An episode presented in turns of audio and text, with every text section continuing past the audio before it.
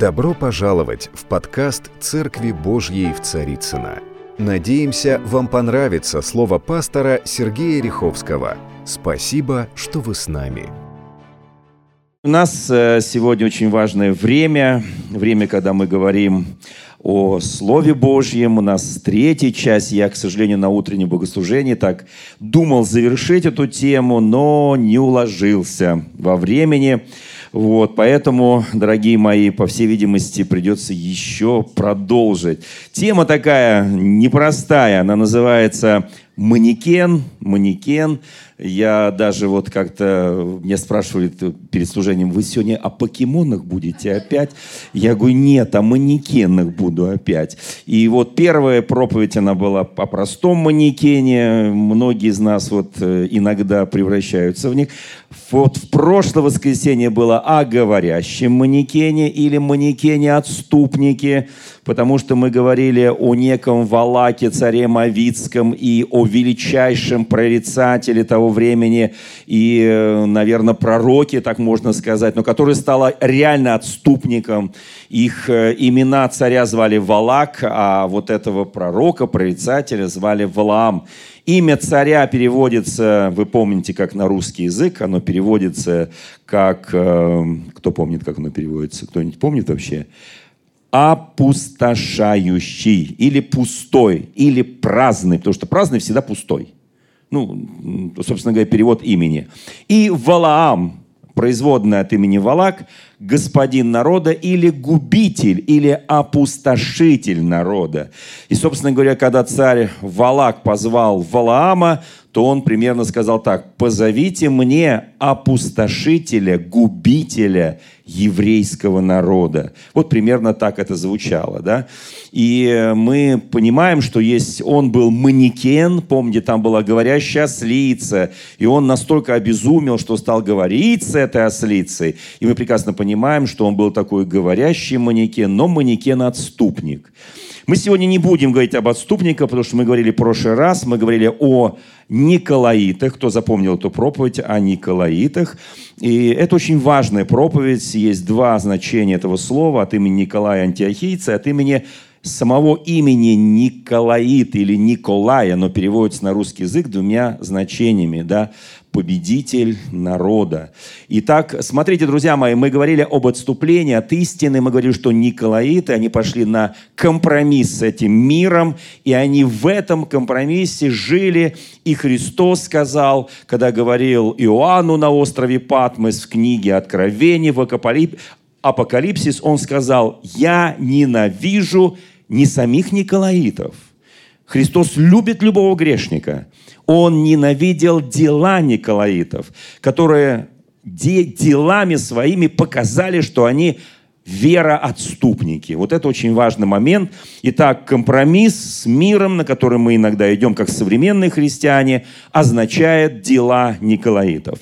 А, вы знаете, я понимаю, что есть разные подходы к изучению истины, и мы сегодня как бы касаемся негативных сторон, когда человек отступает от истины. Но вы знаете, вот в двух странах, в России и, например, в Северной Америке, есть разные подходы, как изучать поддельные деньги и настоящие деньги.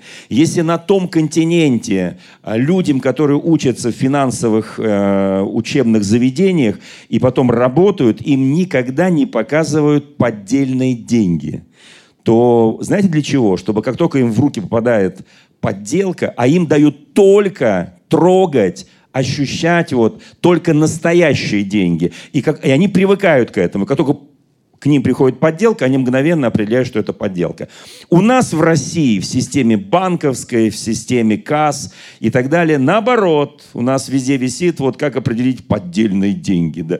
И у нас э, люди вот больше изучают подделки. Но мы сегодня, я вот специально эту проповедь которая была и прошлое воскресенье, и сегодня. А, я не говорю о подделках истины, я говорю о абсолютной ереси, то есть об отступлении. То есть это не подделка. Подделка – это когда очень похоже, да, и очень сложно спутать. Но это настоящая ересь, это не просто отступление, но это такое махровое отступление, ересь, когда пытаются под видом как бы истины показать не истину, да. И я думаю, что эта проповедь будет очень важна, чтобы нам знать эти вещи, не поступать, как поступали эти люди, а поступать по истине. Ну, чтобы поступать по истине, дорогие мои, мы должны знать истину. Помните, мы говорили о том, что прошлый год, этот год, у нас год чтения Священного Писания. Не так давно я заезжал, ну так, почти случайно в одну семью, и там супруга, я об этом говорил на утреннем богослужении, супруга, узнав, что пастор приедет, вот она поставила на э, стол тортик, зажгла там одну свечку на этом тортике, э, хотя, так сказать, э, в возрасте одного годика у них детей не было. Я немножко удивился, но думаю, ладно, пришел, вот, э, и тем более это как-то мимоходом было. И я спросил, там, муж, она, я спросил, а что за праздник? Интересно, да? Что за праздник? Она говорит, да праздник очень простой. А, сегодня ровно год, как мой муж говорит мне, завтра начну читать Библию каждый день и молиться. Вот, сегодня ровно год, как он это говорит. Но за этот год он ее ни разу не открыл. Поэтому мы сегодня празднуем год желания моего мужа. Его тортик и свечка ровно годик. Вот. То есть, эм, ну, она, видимо, хотела, чтобы я с ним поговорил, пообщался, как-то вдохновил его читать. Поэтому она сделала такую провокацию, показав, что вот э, я говорю, а вы-то сами читаете? Ну, иногда, там, раз в недельку. Ну, ладно, это уже хорошо, хотя бы раз в недельку. Но я верю, что все мы читаем каждый день, мы молимся каждый день, и как вообще быть без духовной пищи, вот, невозможно. Вы знаете, на протяжении многих лет мы с вами э, всегда говорили, вдохновляя себя, мотивируя себя, мы хотим изменить мир. Помните, когда мы уверовали, мы говорим, что вот дьявол под нашими ногами, мы его топчем, мы меняем мир. Мы это говорили много, долго. Потом прошло некоторое время, ну, менять-то мир пытаются многие, а вот теперь они же, к сожалению, эти многие, пытаются не дать миру изменить себя – знаете, мы раньше сражались в духовных битвах, а теперь мы говорим, я в оборонительной позиции. На меня давит все беззаконие, вся вот эта суета этого мира, весь грех этого мира, он хочет изменить меня. Я уже забыл о том, кто я, что я должен изменить этот мир божественной любовью божественной силы Святого Духа. Невозможно менять мир никакой иной властью и силой, кроме Божьей силы, кроме любви Божьей, кроме Духа Святого. Еще раз напомню, прежде чем уже сейчас перехожу прям совсем к теме про вот этих э, манекенов-покемонов. Главные слова Ульяма Бута, главной опасностью 20 и 21 века станет религия. Я напоминаю эти слова, да? Лишенная Святого Духа, христианство без Христа, прощение без покаяния, покаяние без прощения, спасение без обновления, политика без Бога и небеса без ада. Помните, да? Итак, смотрите, мы каемся, но не меняемся. Мы спасаемся как бы, но обновление у нас не происходит. Мы говорим о религии, о церкви, в которой иногда далеко видно Христа. Он там где-то на горизонте, его надо еще раз смотреть. То есть мы пытаемся без Христа сделать христианство и веру нашу, лишенную силы Святого Духа. Ну вот так сказал этот благословенный муж Божий в самом конце 19-го, начала 20 века.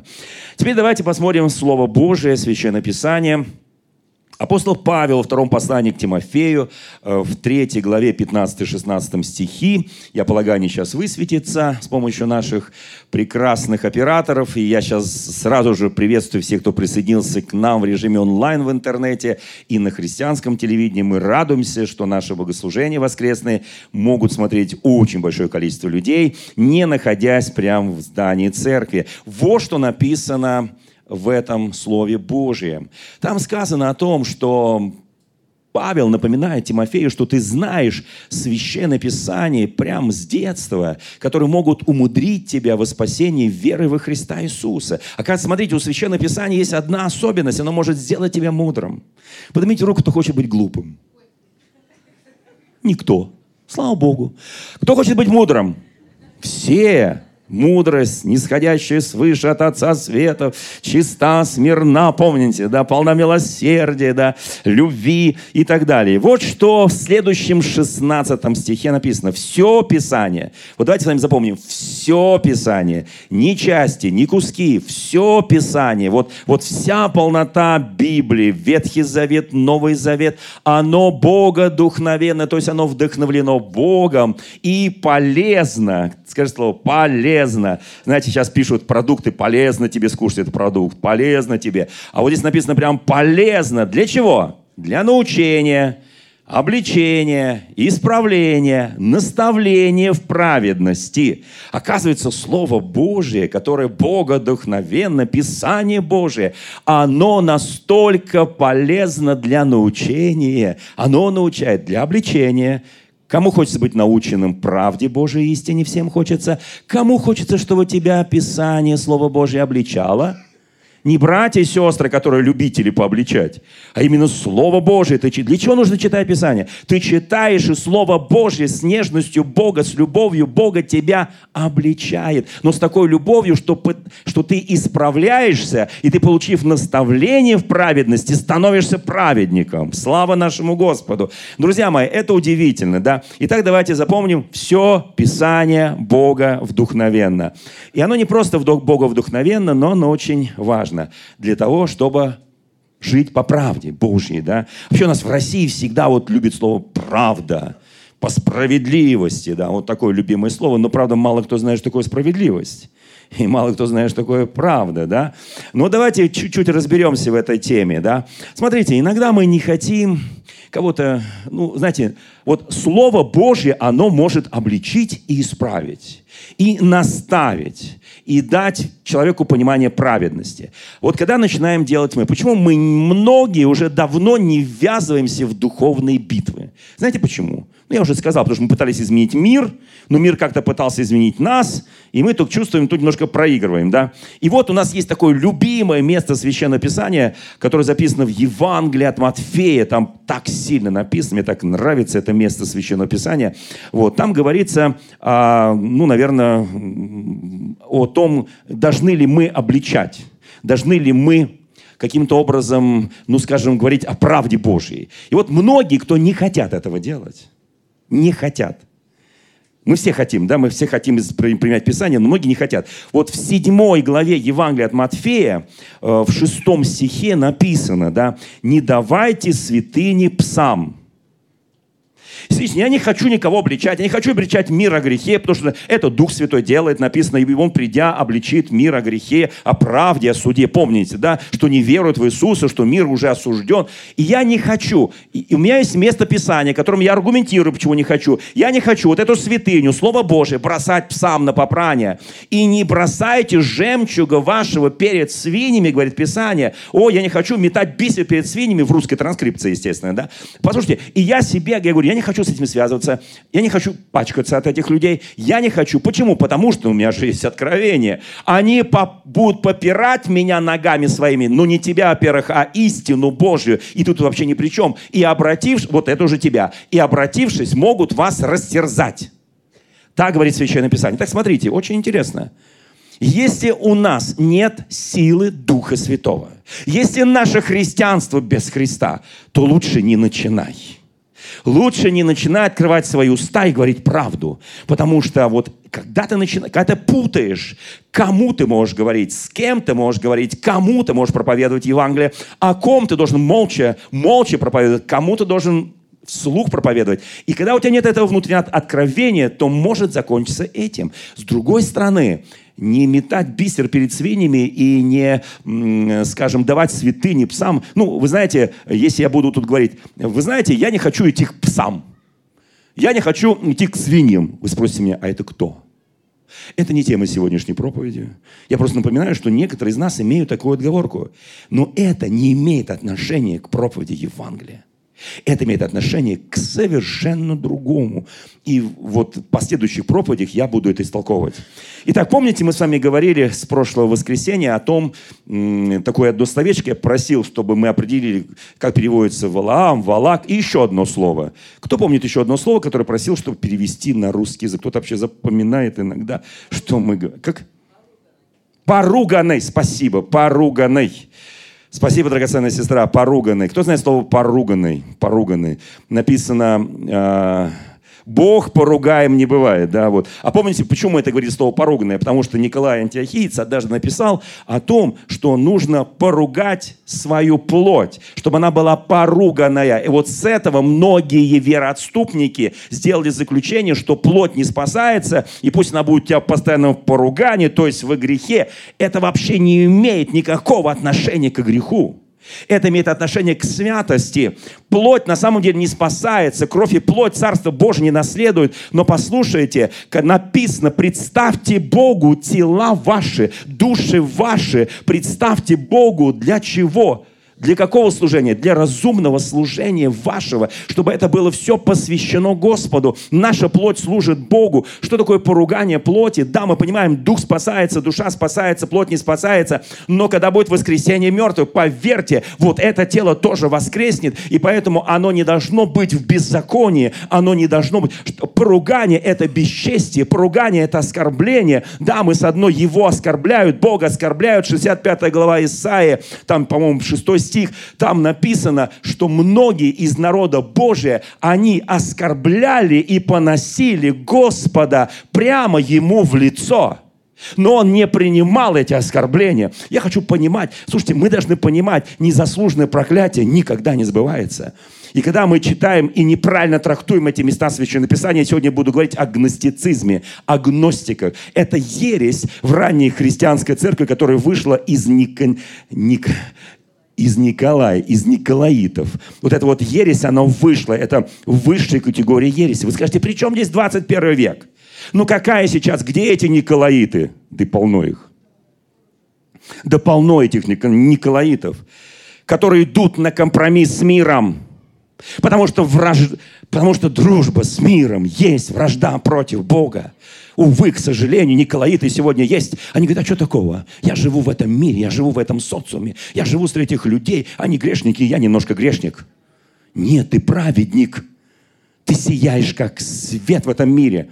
Итак, друзья мои, давайте мы э, вот это вот место Священного Писания никогда не будем к себе применять по поводу... Вот, мы, многие не благовествуют Евангелие, чтобы не бросать святыню перед псами и перед свиньями. Кто тебе сказал, что эти люди свиньи? Знаете, кто, такой, кто такие псы и свиньи? В данном случае в контексте Христа. Это люди, которые имеют извращенный разум, отступники от христианской веры. Они мир. Никогда не нужно путать это. Никогда не нужно путать это. Когда мы начинаем путать, наше благовестие заканчивается для людей этого мира. А оно должно только начинаться – Итак, давайте посмотрим, кто слышал такое учение манекен-еретик. Манекен-еретик. Никто не слышал? Итак, давайте подумаем о том, что есть некоторые люди, которые себя называют, называли и продолжают называть гностиками. Знаете, что слово «гносис» по переводе на русский язык с тех прекрасных библейских языков переводится «знание». Не более того, знание – ну, мы же хотим быть знающими, да? Я же не против знания. Кто же против знания? Это сегодня мы все за знания. Но почему эти люди называли себя гностиками?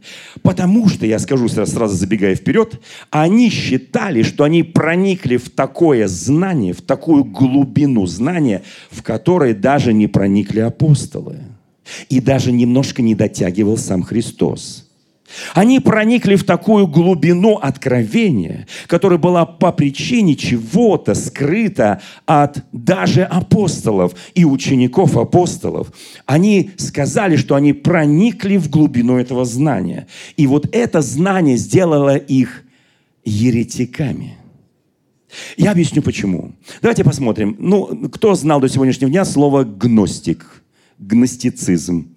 Несколько рук подняли, слава Богу. Те, кто учились в семинариях, слава Богу. И вообще читали что-либо об истории церкви. Итак, я хочу буквально конспективно пройтись по этим вещам. Они очень важны. Представьте, вы сегодня будете намного знать лучше, чем вы знали до сегодняшнего дня агностиков. Все гностики, да? Итак, люди, которые говорят, мы знающие. Итак, смотрите, гностики заявляли. Значит, вот смотрите, есть лестница Иакова. Поднимите руку, кто любит подниматься по лестнице Иакова. Она стоит между землей и небом. И мы поднимаемся каждый раз по ступенькам веры, по ступенькам веры, следующая ступенька, следующая. И мы поднимаемся на высоты неба, чтобы видеть то, что написано пророка Исаия. Там написано, что подними свои глаза к небесам и с небес посмотри на землю. Когда мы смотрим с небес на землю, мы видим истинную картину. Когда мы смотрим по земле, мы не можем видеть далеко. А вот с небес нам видно вся картина. Слушайте, друзья мои, это очень важно. Почему мы в духе поднимаемся на небеса, и мы видим картину нашей жизни? Потому что Бог через дары Святого Духа, откровения, видения, сновидения открывает нам глубины истины. Иисус Христос не нуждался, чтобы кто-либо ему рассказал о человеке. Он знал буквально все. Вы знаете, есть сегодня водимые люди Духом Святым, которым не нужно рассказывать, что у тебя за проблема, какие там у тебя идут, какие-то там, не знаю, духовные битвы в тебе. Бог открывает этому человеку. Это особо благословенные люди. Помните, я как сказал о том, что мы откроем очень скоро хорошую школу. Это будет называться школа пророков – мы сейчас об этом обсуждаем на Совете Церкви. Мы хотим это сделать, мы хотим это открыть, чтобы люди учились этим вещам. Я не знаю, кто будут эти студенты, но я знаю, это люди будут из нашей церкви. Итак, гностики заявляли. Первое, вот, а есть, вот есть лестница Иакова на небеса, есть, а есть лестница в ад, в преисподнюю. Вот то, что гностики, сейчас я буду говорить их, одно заявление, второе заявление, я прям буду читать из их вероучения. Одно, второе, третье, четвертое. И вот эта лестница ввела их в ад. И они спускались в ад, думая, что они получают особые благословения и откровения. Итак, первое, что они, с чего они начали? Они, они заявили, что Ветхозаветнее Писание находится ниже по степени духовности и откровения, чем Новый Завет – вот с этого начинается любой гностицизм. Послушайте, мы с вами не отрицаем Ветхий Завет, мы не отрицаем Библию. Мы с вами считаем, что Библия – это нравственно-духовный закон. Нам не нужно приносить жертвы, нам не нужно делать эти обряды, обычаи, традиции, потому что пришел Христос и принес себя, единственную жертву на крест, и этим самым удовлетворил Бога. Послушайте, и нам не нужно исполнять никакие обычаи, традиции, но нравственный закон, духовный закон Священного Писания никто не отменял. Более того, Иисус сказал, я пришел исполнить закон, и Он исполнил закон. Более того, он сказал, когда я вижу Отца моего творящего, я творю. То есть Он исполнил закон во всей полноте. Смотрите, эти люди говорят так. Если вы смотрите, если вы читаете проповеди Христа, в них 99%, когда Он говорит о Писаниях, о Писаниях, потому что есть книги потерянные, вы знаете, да? Когда он говорит о Писаниях, то там четко ссылка на Ветхий Завет. Очень четкая ссылка. Когда Павел или Петр писали свои послания, они тоже делали ссылки на Писание. Когда Павел писал Тимофею во втором послании, что все Писание Богу духновенно, потому что к этому моменту были написаны только письма апостолов, но не было сформировано единое Евангелие. И все, что он писал, он имел в виду книги Ветхого Завета.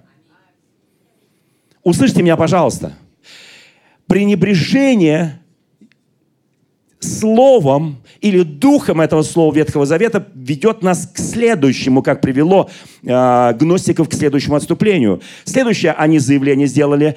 Они заявили, что Бог, сначала Писание, потом говорит, Бог, явивший себя в Новом Завете, совершенно отличается от Бога Ветхого Завета, причем новозаветний Бог по рангу выше. Вот, то есть, когда мы говорим Писание – оно архаично. Потом мы говорим, и Бог, который был там, это другой Бог.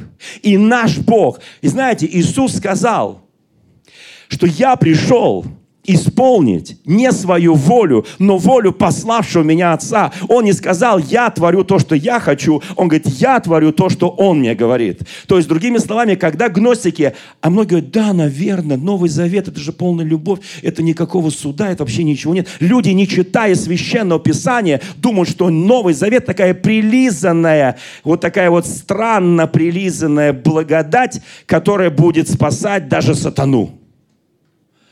Есть такие богословские споры, спасется ли сатана. Успеет ли он покаяться? Ну, люди не читают откровения, что дьявол и все его воинство будет брошено в озеро, горящее огнем и серую. Ну, не читают, не дочитывают, не доходит. Надо ставить, наверное, тортики и дарить, что не дочитали до конца. Вернее, хотели, но не читали, да? И вот смотрите, и это очень страшное заявление. Дальше они идут дальше. Далее гностики пропагандирует идею о том, ну раз Ветхий Завет это написано одним Богом, Новый Завет другим Богом, и сам Бог один такой, а потом такой, да, вот это разные боги, они потом дальше говорят, они пропагандируют, что новозаветним христианам не следует воспринимать всерьез гнев ветхозаветного Бога. Потому что идея гнева Божьего в Ветхом Завете вымышлена, основана на другой истине, от которой нужно отказаться и только служить любящему Богу. Смотрите, как легко, да? Первая ступенечка в ад, вторая ступенечка в ад, потом третья ступенечка в ад. Когда мы разделяем сущность Отца, Сына и Духа Святого. Послушайте, Он Сын, а есть Отец. Допустим, Писании написано, если ты не чтишь отца, ты не чтишь сына. Если ты не почел сына, ты не чтишь отца. Так говорит Священное Писание. Смотрите, как очень легко. Вот, и говорит, гнева нет. Хотя в Откровении написано, гнев есть.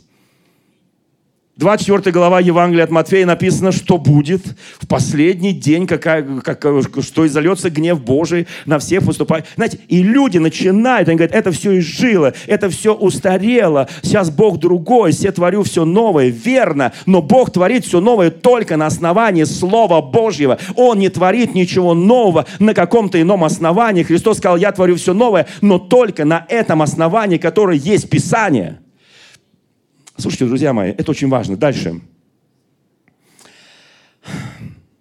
Представление гностиков – плоть, а в действительности, я читаю из их учения, вся физическая материя по природе своей греховна и увядает. Ценность представляет лишь дух, а следовательно, неважно, грешит человек плотью или нет. Смотрите, сначала говорит Писание, оно нам не нужно, нравственный кодекс. Ветхого Завета. Потом говорит, Бог, Бог тоже другой. Потом говорит, гнев, какой гнев? Ну что вы, какой гнев? Бог любящий. Он всех нас очень любит. Он будет нас только, он как головню из огня будет только спасать и все. Вот такой своей любовью. Слушайте, Божий гнев изольется. Я хочу, чтобы... Я, я верю в Священное Писание, я верю в Новый Завет, я верю в Новый Завет, и я верю точно так же в Ветхий Завет, в там, где написано о духовных вещах.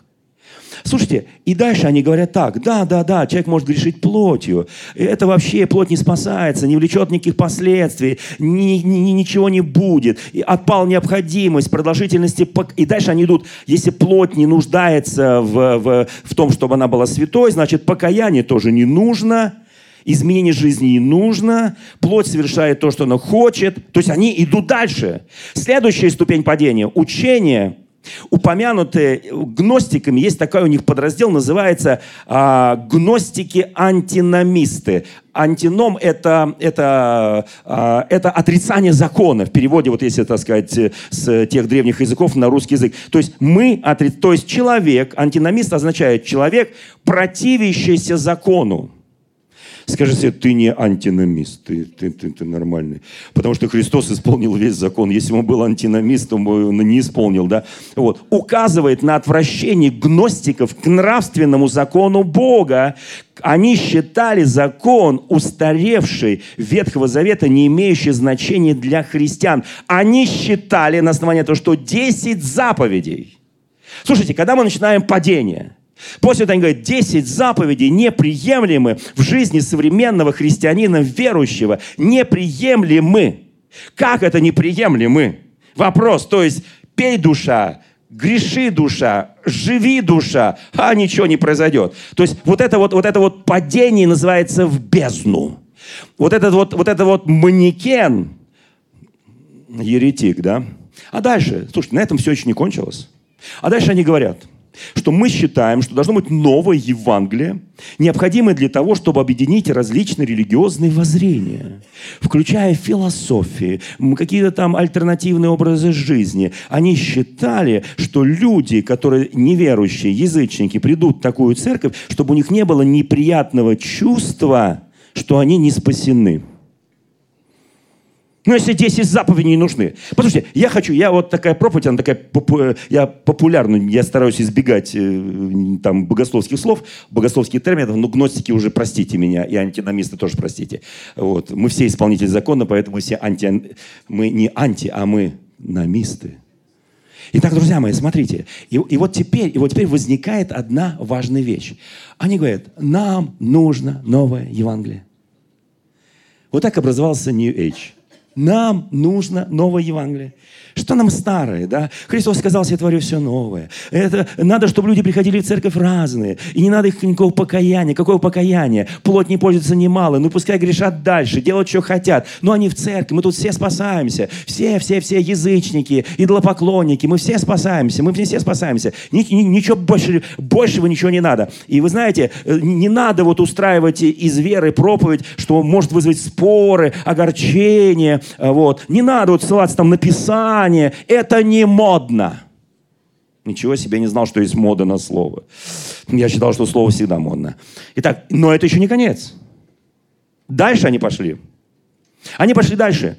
А они, после того, как они сказали, все разрушено, все разрушено, Евангелие мы предлагаем новое – в этом Евангелии, в новом и в новом понимании церкви будут всякой твари по паре, начиная от махровых язычников и всяких там э, извратителей и прочих. Но мы создадим нечто новое. И вот и в это, а так как новое нельзя создать без духовных действий, они идут на следующий шаг. То есть они спускаются в самую бездну.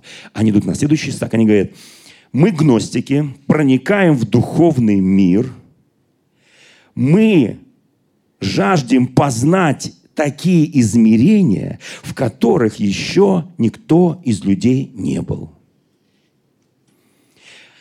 Они заявили, это такое самое, я бы сказал, простое, ну, самое такое необидное. Они заявили, что они знают имена ангелов, не упомянутых в Библии – основываясь на своих посещениях духовного мира и даже разработали целое родословие ангелов. Слушайте, мне бы хотя бы познакомиться с теми, которые упомянуты в Библии. Мне бы хотя бы понять тех, кто упомянуты в Библии. Мне бы хотя бы знать то, что упомянуто в Библии. Если я сейчас буду еще ковыряться и копаться, какие там э, иерархии всех ангелов, какие там у них, не знаю, там роты, армии, взводы там, и какие там главнокомандующие и так далее. Послушайте, архангелы, серафимы, херувимы, шестикрылые, четырехкрылые, двукрылые, бескрылые. Это зачем? Это меня что, спасает, что ли? И они проникают в глубины этого духовного мира. Они начинают писать новое Евангелие. Мы гуляем там. Знаете, сейчас появилось очень много, последние лет 50. Очень много среди христиан появилось таких записей, кассет, там, целых интервью там на, на всяких м, социальных сетях. Они говорят, я был в аду, я там ходил, я там видел Ленина, Сталина, ну и так далее. Да? В общем, все, все вот этих антихристов. Многие пишут, я был в раю, я там общался с этим, и это сказал мне то, что и написано в Священном Писании. Я ходил с этим, я прогулялся с, с, с Моисеем, я прогулялся с Ильей, я знаю Елисея. Послушайте, мы начинаем входить в то, это страшные вещи. Это не написано в Священном Писании. А все, что не написано в Священном Писании, является антиписанием. И знаете, они, они начинают проникать в этот мир, и они говорят, мы пишем вот это все. Они с упоением рассказывают о своих духовных переживаниях, не подтвержденных Священным Писанием. Это называется гностицизм, то есть чистое знание. Они проникли в какие-то сверхъестественные глубины. Они говорят, там Бог. И они говорят, что наше воззрение основано на личном опыте и переживаниях, не подтвержденных Писанием. Потому что Писание, они уже его распяли. Оно несовершенно. Как только говорят, что Писание несовершенно, все, ожидай. Вот у нас должно быть привито, чувством навыка привито. Хотя говорит, Писание, Евангелие, Библия несовершенно, там не написаны все истины. Беги от этого. Как, как мы бегаем блуда, убегай блуда и убегай вот этого духовного блуда. Потому что вот эти вот манекены, еретики – это страшная вещь. Вы знаете, я об этом мало говорю. Я об этом практически раньше не говорил. Но я почувствовал, что это нужно сказать. Чтобы у нас было чувством, навыком, понимание этого. Но это еще не все. Как вы думаете, а можно упасть еще, упасть еще ниже? Можно. И на этом закончу эту проповедь. С воззванием, братья и сестры, пожалуйста, убегайте духовного блуда. А вот дальше, после того, как они решили, что нужно выстраивать новые иерархии, новые опыты. Есть целые конфессии, которые околохристианские, которые основаны на именах новых ангелов, которых никто не знал, которых нет Писания, на какие-то новые переживания, которых тоже нет Писания. Есть целые конфессии. Кто об этом знает?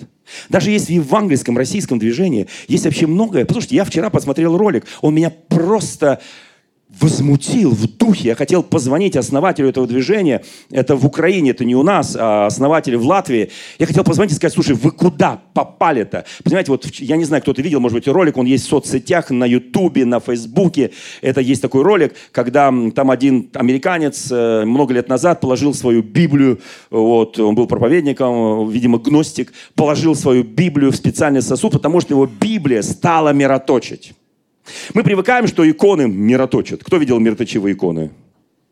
Ну, сколько там капелек выдавится? Ну, литра за всю жизнь. Это иконы. Вы так на меня смотрите? Будто у нас нет мира. Петр Первый говорил так, если еще одна хотя бы икона в Российской империи замироточит, он говорил очень жесткие вещи. Бедный тот батюшка будет, у кого нас замироточит. Вот. Не, ну батюшка думал, что будет богатый, а он говорит, бедный это батюшка будет, если икона замироточит. И вот, знаете, вот этот протестантский лидер, я подчеркиваю, протестантский, положил свою Библию в какой-то сосуд, это есть ролик в интернете, положил сосуд, и к нему приехала целая украинская делегация – чтобы, видимо, как-то присоседиться к этому делу. Вот, хотя это ну, полный... Это, этого нет в Евангелии. Нигде написано, или в Библии, положите вашу Библию э, в емкость э, на тысячу литров. Положите, и пусть она там или на 100, или на 10 литров, неважно. Да. И он положил, и она начала с какого-то места Священного Писания Мироточь, потом перешла на следующую главу, на следующую главу, потом... И вот это вот, она там лежит, Библия лежит в этой, вот в этой емкости, в этой жидкости. Я даже не знаю, что это за жидкость, потому что по интернету запах как-то не улавливается, и вязкость тоже, и мысленистость тоже. И она начала мироточить. За это время она отмироточила более тысячи литров. И они это упаковали все в разные такие пузырьки и и помазание пошло, помазание по церквям. Там. Вы знаете, вот и приехала украинская делегация в Незалежную Америку. Приехала украинская делегация. И они говорят, слушайте, мы хотим присоседиться. Те говорят, как вы хотите? Они говорят, объясните. Он там рассказывает, прям на ролике там все рассказывает. И потом этот уважаемый известный очень епископ, говорит, помажьте меня всего вот этим елеем.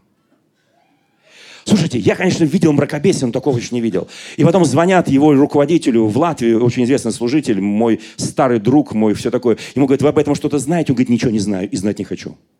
Ну, правильно ответил. Молодец, слава Богу. Правильно ответил. Мы поем его потрясающие э, песни, которые он пишет. Кто знает, которые он песни пишет, это латвийский лидер. Потрясающие мюзиклы, удивительные мюзиклы, да. Кто знает там Вартимей, там, да, кто там знает там Исход, да, вот, Небеса, помните, да, там, вот, э, сын мой, там, ну, ну, ну, это потрясающие вещи, правда, да? Вот. И он говорит, я не хочу это знать, потому что, потому что уже куда евангельская церковь уже перешла. Вот, вот это называется, вот это называется гностицизм. Когда мы делаем то, чего нет в Священном Писании. Но если там в ортодоксальных религиозных движениях, да, там что-то мироточит, это их проблема, это не наша проблема, это не проблема евангельской церкви. Это нас не спасает, не приближает. Но когда это начинается в евангельской церкви, когда оказывается Христа недостаточно, потому что последняя ступень отступничества гностицизма так и называется «Христа недостаточно». Вот что они заявляют, это последнее. Они поверили после всего вот этого, что Бог самовыражался в разнообразных эонах. Эонах. Кто знает слово эон? Кто не слышал до этого дня эон? Эон – это греческое слово «ион», используя для характеристики самых разных проявлений выражений духовного. Они утверждают, что Иисус был всего лишь одним из эонов.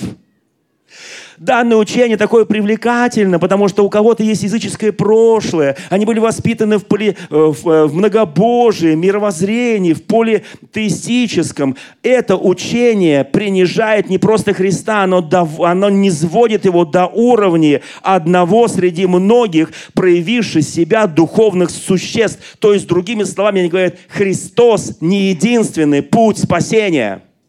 Вот куда они пошли. Они ушли с этой высоты и спустились в самую преисподнюю. Они говорят, Христос не единственный путь для спасения. А я сегодня утверждаю, Христос единственный путь для спасения. И другого пути не существует. Невозможно по-другому спастись. Только через имя Иисуса Христа. Вы знаете, и вот это вот гностицизм, он, к сожалению, наверное, многие поняли, что это присутствует и в современной церкви. Вы знаете, у нас есть сегодня один фундамент одно основание. И Писание говорит, мы проповедуем Христа, и при том распятого. Для иудеев соблазн, для еленов, кто там помнит чего? Кто помнит, что написано? Так, друзья мои, мы читаем Писание. Кому прийти с тортиком и со свечкой? Безумие, правильно. Потому что это безумие. Потому что безумство Христа ради это и есть поверить в Слово Божие. Нам не нужно проникать в никакие духовные миры, нам не нужно заниматься ионами, поиски ионов. Нам не нужно заниматься, я отрицаю весь закон, вообще все отрицаю, вообще все отрицаю. Вы знаете, друзья мои, можно отрицать все жертвоприношения, которые были по Ветхому Завету, все традиции Ветхого Завета, которые даны исключительно народу Божьему, Израилю, но нельзя отрицать весь мир, все так называемые аврамические религии стоят на одном основании, на основании десяти заповедей, на основании божественное откровение данного нравственно-духовным законом в Ветхом Завете. Ничего не поделаешь. Это так. Я очень хочу, дорогие мои, чтобы мы с вами четко разбирались, чтобы мы не срывались с нашего духовного якоря и нас не уносило в безбрежное открытое море, где нас будет носить без якоря и где мы обязательно нарвемся и без руля заодно – без царя в голове, то есть, и нарвемся обязательно на какой-нибудь риф, и будет кораблекрушение в вере. Дорогие друзья, спасибо, что были с нами, и до встречи на следующей неделе на подкасте «Церкви Божьей в Царицына.